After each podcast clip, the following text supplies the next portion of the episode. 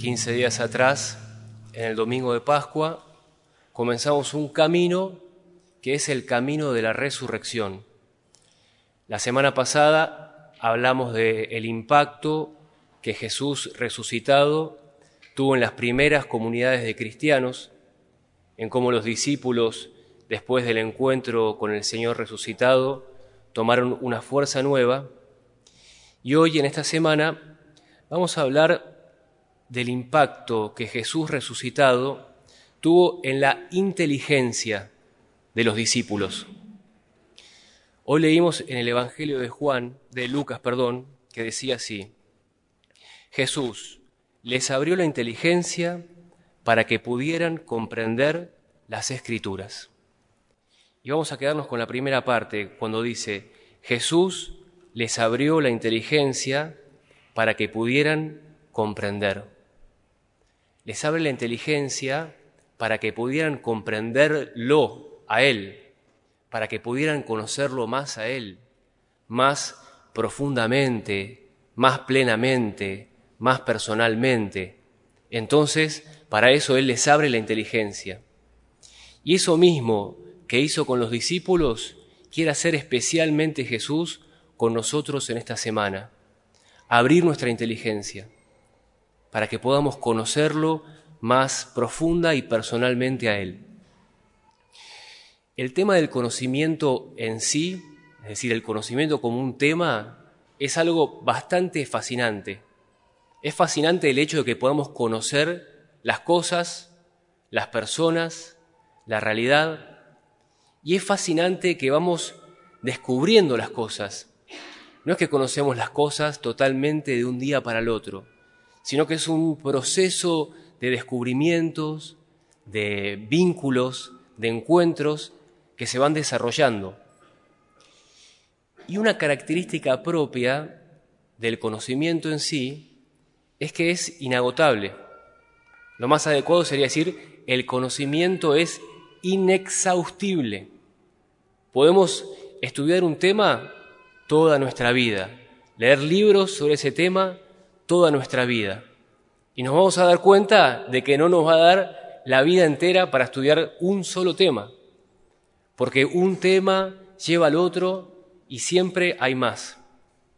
Y lo mejor de esto es que no nos genera el deseo de no querer conocer, sino que esta inexhaustibilidad nos genera el deseo de querer conocer siempre más. Y lo mismo sucede con Jesús. Tenemos un encuentro con Jesús. Veo que hay algunos acá, por ejemplo, que hace dos semanas fueron a Pascua Joven. Y de repente querés aprender.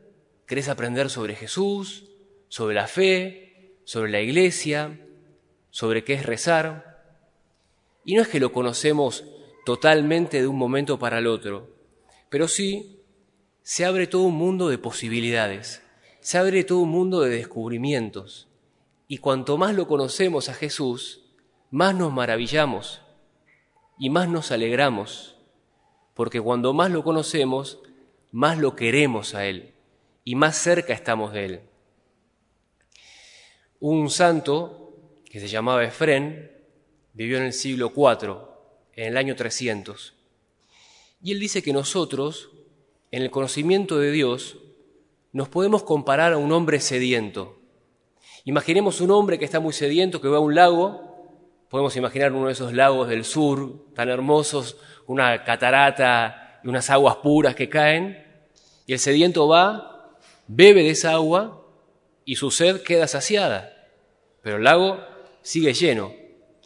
Y dice Efren que así somos nosotros con las cosas de Dios, que vamos a Jesús con sed, bebemos, nos saciamos, pero después hay un montón de cosas más el lago sigue lleno. ¿Y para qué sigue lleno el lago? Para que podamos volver y saciarnos una vez más. Así dice este santo Efrem. Alégrate por lo que has alcanzado. No te pongas triste por lo que te queda por alcanzar. Es decir, alégrate por el agua que tomaste, por el conocimiento que obtuviste, no por todo lo que te queda. El lago ha de vencer tu sed, no tu sed el lago. Porque si en el lago sigue habiendo agua, Cuando vuelvas a tener sed de nuevo, podrás pasar a beber. En cambio, si se sacia tu sed y se seca el lago, ya no quedará nada, dice. Y acá viene el consejo.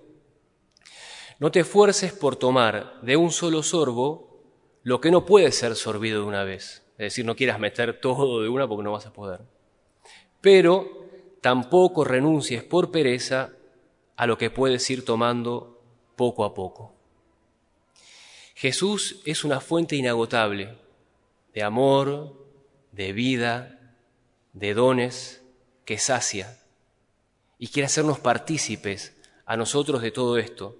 Y para eso, como los discípulos, nos abre la inteligencia. Y ante esto podemos preguntarlos, ¿por dónde encarar el tema de conocer más a Jesús? Yo quiero conocerlo más a Jesús, pero es tan vasto, es tan amplio que a veces incluso nos podemos experimentar como abrumados. ¿Cómo hago para conocerlo más a Jesús? Y la respuesta a esto, una de las respuestas, es que hay que buscar conocer a Jesús a través de aquellas cosas que más nos atraen, que más nos interesan, que más nos entusiasman. Dicen que, el enemigo, el demonio, entra en nuestra vida por nuestras partes débiles. Entonces, si yo, por ejemplo, me cuesta eh, la gula, me va a entrar por la comida. Jesucristo, al contrario, entra en nuestra vida por nuestras partes fuertes. Él entra por aquellas cosas que más nos entusiasman. Nos entusiasma la vida de los santos. Entremos a conocer a Jesús a través de la vida de los santos. Un santo lleva a otro santo, está leyendo la vida de un santo que le impactó una cita de la Biblia, entramos en la Biblia. Nos entusiasma la Biblia, entremos a conocer a Jesús a través de las sagradas escrituras. Hay un santo decía, el Evangelio es la boca de Jesús, que me habla a mí personalmente. Una cita lleva a otra cita, un libro lleva a otro libro. Hay una aplicación de los celulares de la Biblia que tiene 100 millones de usuarios. Gente que está leyendo la Biblia. Subió un 70% en el 2020. Jesús está dando a conocer. Y así cada uno tiene cosas que le entusiasman y a través de las cuales conocemos más a Jesús. Puede ser en el apostolado, puede ser en el servicio a los demás, puede ser en la liturgia y tantas cosas más. ¿Cuál es la clave? La clave es que siempre estemos atentos y nos preguntemos, ¿qué aprendo de Jesús? ¿Qué característica, qué virtud de su persona conocí hoy? Leo la vida de un santo, ¿qué aprendí de Jesús? Leo la Biblia, incluso el Antiguo Testamento, ¿qué aprendí de Jesús? Voy a hacer un servicio, ¿qué aprendí de Jesús? Una cosa lleva a la otra y todas conducen a Cristo. Había un libro, una serie de libros, seguramente los que tienen mi edad lo recuerdan, que se llamaba Elige tu propia aventura. ¿Cuál era la gracia de estos libros? Que vos entrabas y ibas eligiendo como el camino que ibas llevando dentro del mismo libro. Entonces, por ejemplo, llegaste a una plaza, a tu derecha hay una familia, a tu izquierda hay un grupo de jóvenes jugando al fútbol, en el fondo unos jóvenes tomando cerveza. Si quieres ir con la familia, ve a la página 83. Si quieres ir con los jóvenes a jugar al fútbol a la 30 y si quieres ir al fondo a tomar cerveza a las 70. Pero ¿qué pasaba? Que podía terminar mal. Porque de repente vos elegías, bueno, voy a ir a tomar cerveza con los muchachos del fondo y te decía que terminaste en tu casa en penitencia y fin de la historia. Entonces, ¿qué hacías? Te hacías un poco de trampa y te adelantabas, mirabas un poquito de cada una, elegías más o la que tú estabas y agarrabas por ese camino, ¿sí? Bueno, esta semana elijamos nuestra propia aventura en el conocimiento de Dios. Hay muchas cosas para conocer en esta semana y para descubrir sobre Jesús. Y a diferencia de estos libros, elijamos lo que elijamos, el camino siempre conduce a Jesús y siempre termina bien. Lo importante es avanzar en el camino del conocimiento, eligiendo nuestra propia aventura, aquello que más nos entusiasme. Y para eso Jesús nos abre la inteligencia.